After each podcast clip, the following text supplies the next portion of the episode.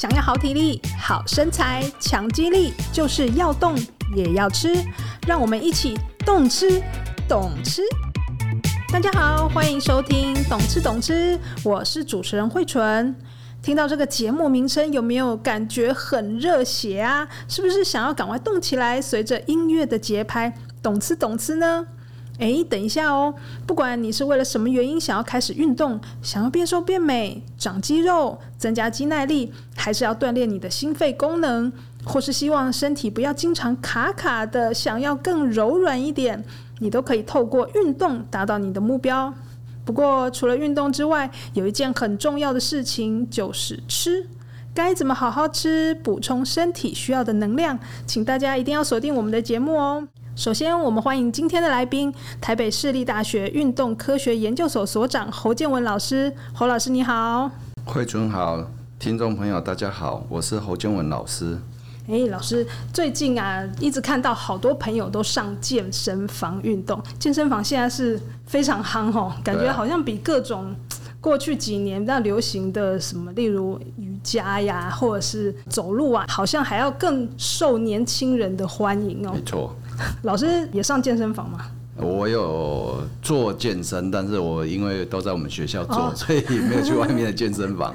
对，学校就有很适合的器材。老师大概健身的频率是怎么样？我自己是大概一个礼拜一到两次。所以也不是我们想象中，老师既然在运动科学研究所，就是每天都呃要重训啊，要这个跑步啊，每天都这个很大量的运动，也没有这样嘛，对不对？其实我运动的频率其实是很高，哦、那只是刚刚一周两次是。是做重量训练的部分，对，因为我还有打羽球、打网球，还有打垒球，所以一个礼拜其实运动大概如果正常，大概至少会有四五次。哦，也是很忙，就是每天都有自己的这个运动菜单，对，就是自己会找时间去运动。其实运动对于人的健康是非常重要。是，那现在健身房这么多，我们刚刚有提到说，大家都想要有这个好身材嘛，所以很多年轻人都跑去健身，想要练肌肉。哎，肌肉这件事为什么这么重要啊？那只有年轻人需要去健身吗？或者是说，只有他们可以透过健身获得好处吗？你讲的是一个很重点的一个观点，就是现在很多人就是会去健身房，而且大部分是以年轻人居多，但是实际上。就是进入中年以后的，反而更需要去健身房。哦，为什么？反而年轻人没有那么需要，因为年轻人他在生长期，所以他其实没有很高的运动强度，他就可以达到自己就因为荷尔蒙的关系，他就会刺激就会长肌肉。但是我们进入中年之后，其实我们生长性的荷尔蒙就会开始就下降，所以你的生长就会往下。走下坡，所以你的肌肉就会慢慢越来越少。所以进入中年之后啊，其实大家可以发现，很容易就是肌肉开始流失，很容易变胖哎。对，接下来一开始肌肉流失，接下来就是变胖这件事。对，而且脂肪都累积在肚子。对，就是男生会比较集中在肚子，但是女生就是除了肚子之外，屁股跟大腿也很容易会。变胖，而且还瘦不下来。对，因为我们现在生活习惯，它不是活动量很大的，对，就是久坐嘛，对，久坐的这种生活模式，所以你的活动变很少。对，那我们吃又没有，就是很刻意去控制，嗯，所以就很容易就变胖。但其实如果你要光从吃，你不运动，光从吃，其实要达到良好的身材是很困难。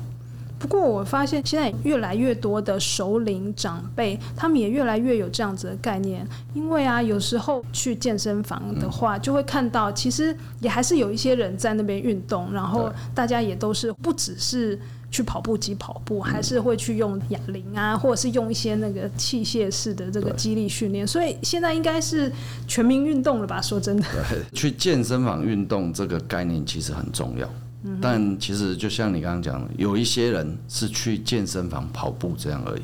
其实我不是很赞同这个观点，因为其实要跑步，除非是天气的关系下雨，不然其实你去外面跑步会绝对会比你在跑步机上跑步来的效果好，而且心情会比较好。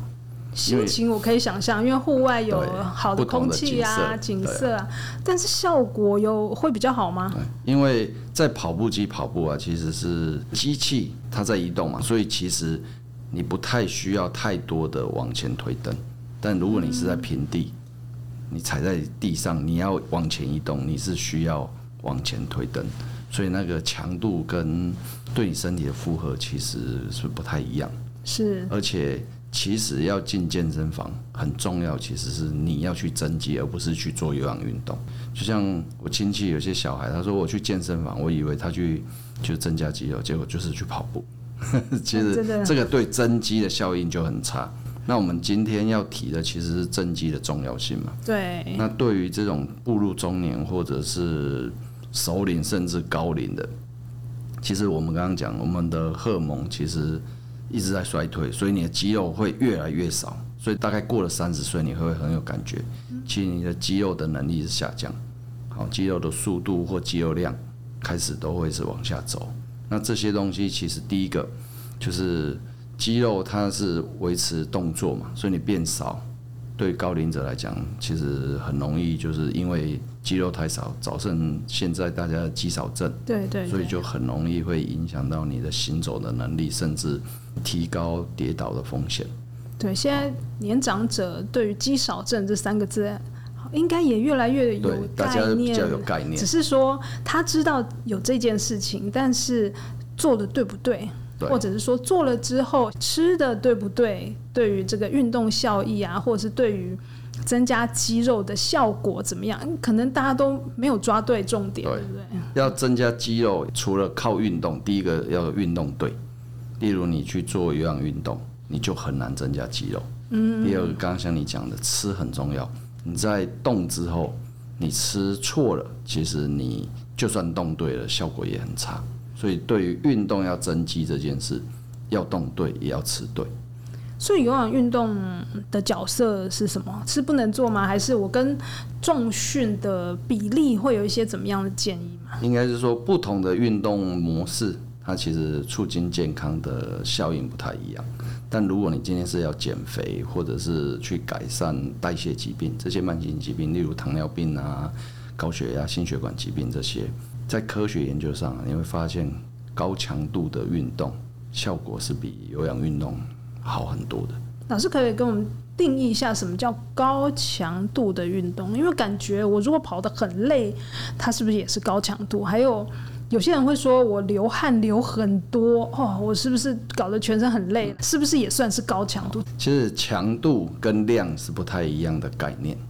哦，你刚刚说，例如我去跑一个小时的慢跑，这个时间很长，一运动一个小时，量很大，这是运动量，有点像你开车，量是你开多远，但强度是你开多快。假设是跑步，就是你跑很快，代表强度很高。我举个例子，例如我跑一百公尺，跟慢跑三千公尺，三千公尺是一百公尺的三十倍嘛？你绝对不可能用一百公尺的速度去跑完三千公尺，没力了。对，没有人会这么有力嘛。所以你跑三千公尺的量就会比一百公尺的量大很多，但是你跑一百公尺的速度相对是很快的，虽然它的量很小，但是它的强度，因为它速度很快，它对你身体相对的强度是很高。那对于慢性疾病来讲，运动的强度会比量重要很多。那有氧运动通常就是强度比较低，因为强度很高，不可能量很多，它也不会是有氧，它就会比较偏向无氧。嗯，好，所以大部分一般有氧的运动，它就很难上强度，所以对健康的效应跟对于长肌肉效应相对也会比较差。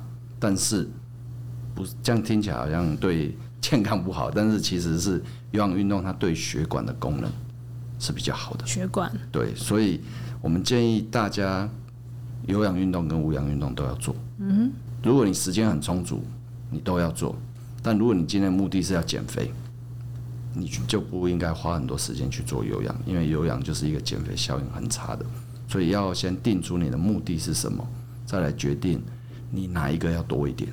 哎，老师，我刚刚也听到一个重点哈。老师刚刚提到说，有氧运动对于减脂的效果，就是减肥的效果比较差。为什么会这样啊？跟大家一般想象的好像不太一样。大家不是觉得说要减肥啊，要减脂啊，要多做一些有氧运动，它消耗比较多热量嘛？那为什么老师刚刚应该不是口误吧？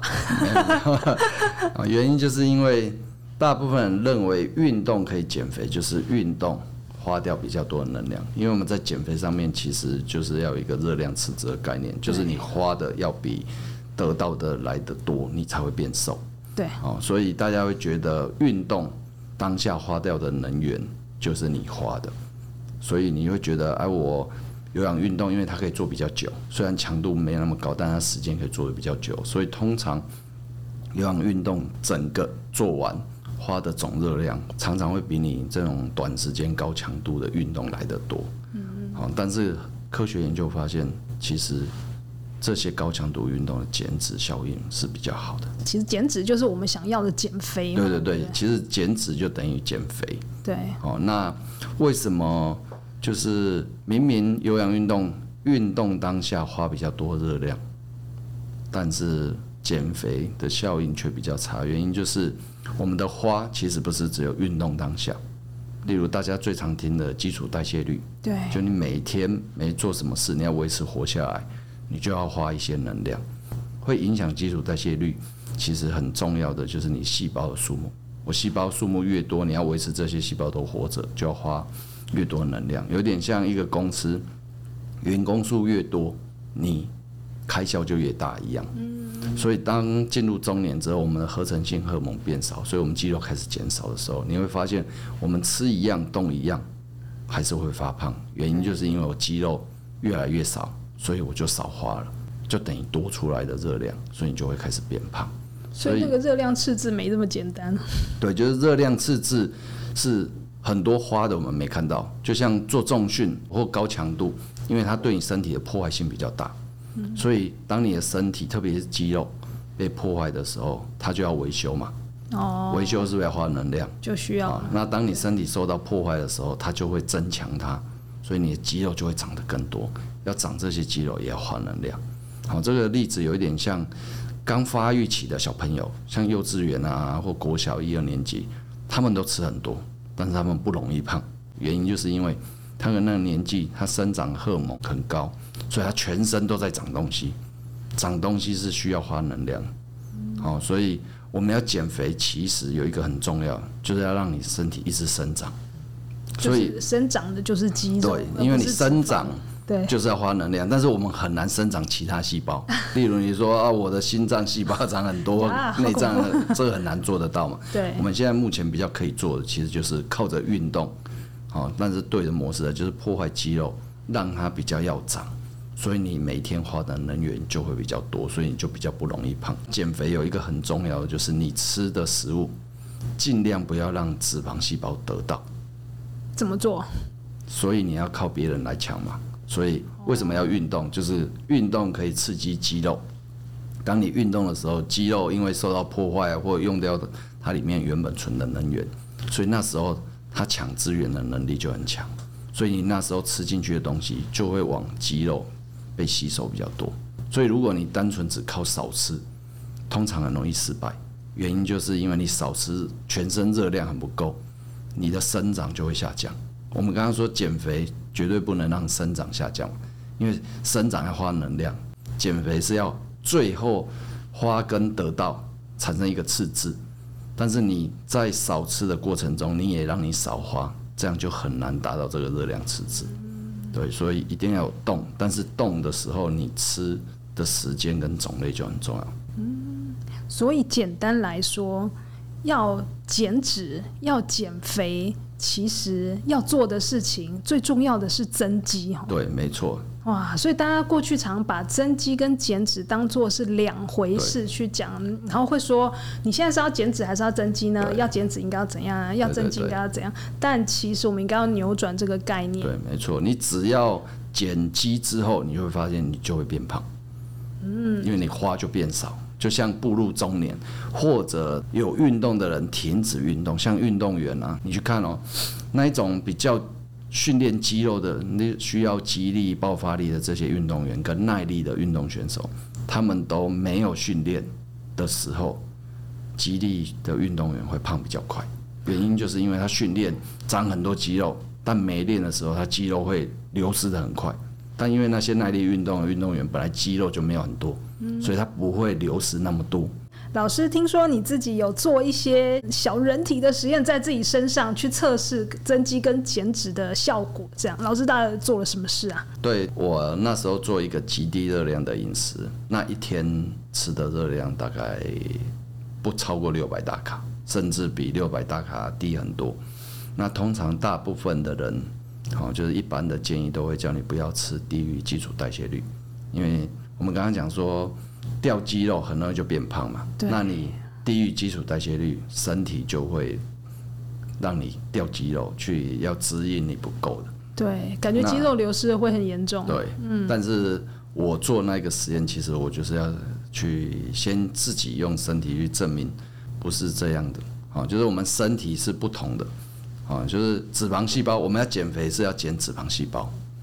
哦，那我们不希望减的是肌肉，所以一般极低热量饮食啊，通常一般科学研究会发现，你的脂肪掉的量不会超过你体重的一半。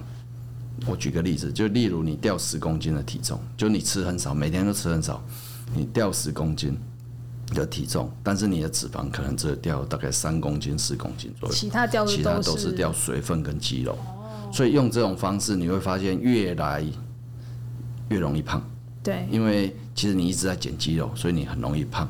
所以我那个极低热量饮食，我就要证明这件事。但是我做的有点不太一样，就是我在吃很少的时候，我还是一样动。我动的时候，我会给它相对比较好的营养。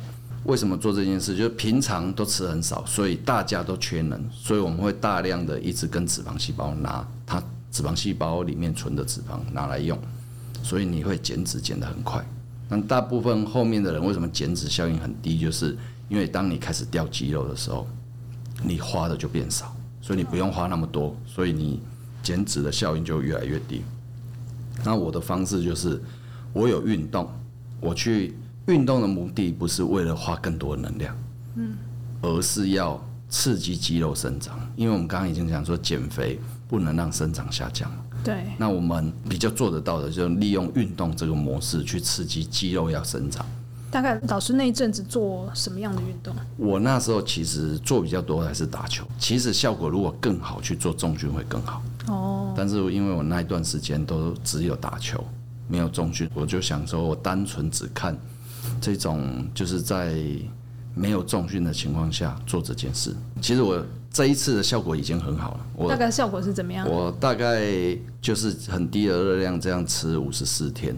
哇，五十四天，快两个月耶！对，那我的体重总共掉了十三点八公斤，好，但是我的脂肪掉了快十二公斤，超过九十都是没错，减掉脂肪哎。啊，我原因就是我有运动，因为我刚刚说你热量变少之后，你的合成就会降低嘛，所以我靠着运动。去把这个合成能力拉上来，但那时候就要给他很好的能源。那时候吃你会很多能源是被肌肉得到。老师那时候都吃什么啊？因为老师刚刚说大概六百大卡以下，对，一天六百大卡是怎么分配啊？我那时候没有运动的时候，其实我早上就是喝一杯黑糖水，那些糖大概三十克左右，哦，就是我没有很精准的去测。但是大概三十克左右的一个黑糖水里面加一些盐巴，因为我都没吃东西，对，所以其实钠的需求是需要的。我要维持正常，我怕低血。黑糖水里面加盐巴，对，大家可感觉口味有点神奇。为什么要吃糖？其实就是如果你都没有摄取碳水化合物，其实你很容易进到生酮饮食里面。哦，那生酮饮食其实有一个很大的缺点，它就是让你的生长下降，因为你都没有胰岛素。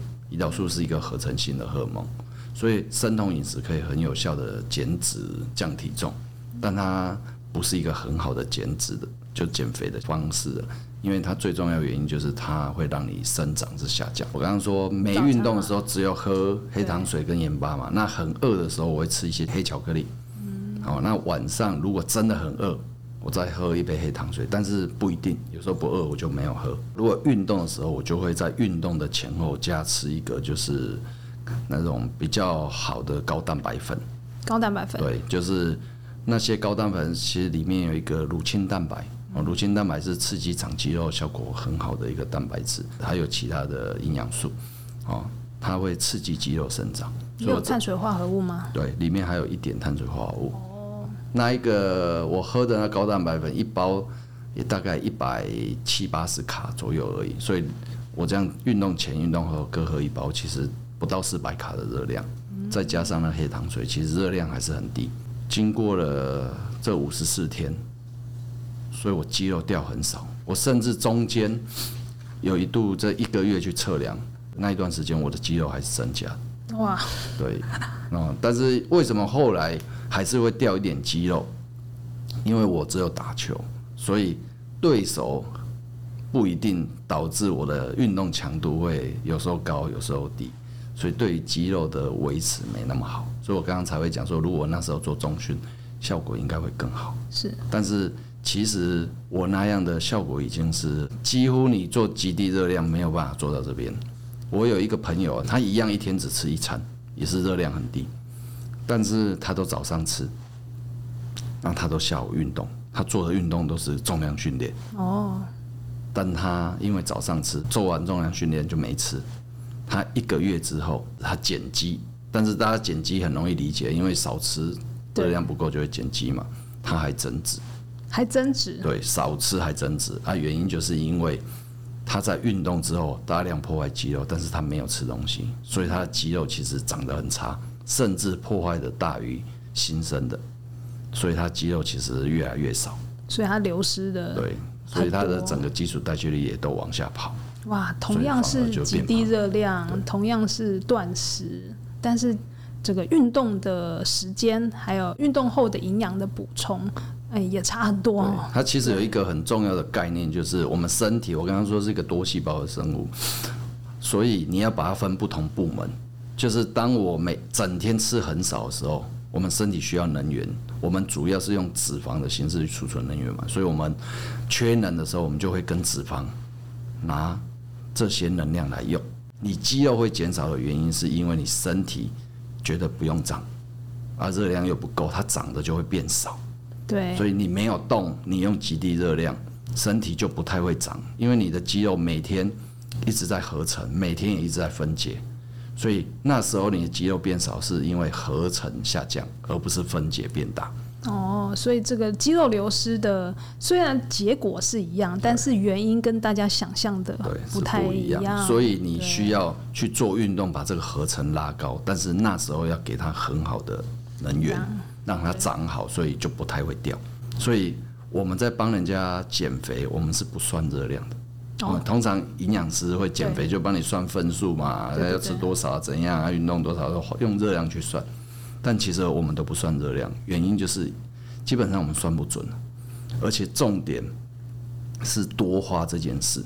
嗯所以你在那边算，你少吃啊，你你因为你少吃，你把它控制到很低。其实你就会影响到合成，所以大家以后减肥的主轴应该去如何多花，但那个多花不是运动当下多花，而是运动让你生长比较多生长的这一块多花。增肌的这一块，如何让肌肉长出来的这一块，其实远比单纯计算热量的减肥方法还对还有效而且持久嘛？对，没错。对对对，做完五十四天开始吃东西之后啊。我复胖的非常少哦，复胖大概是多少？嗯，我大概就是开始吃东西一个月之后，我的体重增加了三公斤，但是里面几乎都是肌肉增加，脂肪是没有增加。因为我在前面的减肥的方式不是让它掉肌肉，嗯，哦，通常那种复胖很快的都是掉大量的肌肉跟水分。所以你很快就可以回去。所以像我们有一些运动员体重控制，他用脱水的方式减重嘛，他们通常两三天就可以回你减的一半。就例如你花了一个月减十公斤，两三天之后你的体重就会增加五公斤。一般人如果你没有做这件事，一般人要让你一天体重增加五公斤，根本做不到。但是他们很快就，因为它原本就是流失水分跟肌肉。哇，今天颠覆了好多我们对于增肌和减脂的观念。当然，最重要的一句话还是：如果你想要有很好的生活品质啊，想要维持好身材啊，其实你要做的并不是。热量控制而已，也不是只是减脂而已，重点还是要再增加肌肉这件事情。因为现代人其实最重要文明病，大部分是来自肌肉太少。好的，那我们今天就先聊到这边喽。谢谢侯老师的分享，也谢谢大家的收听。有什么想听的话题，或是有任何建议，欢迎写 email 给我们哦。谢谢大家的收听，我是慧纯，我是侯建文老师，我们下次空中再见，拜拜。拜拜。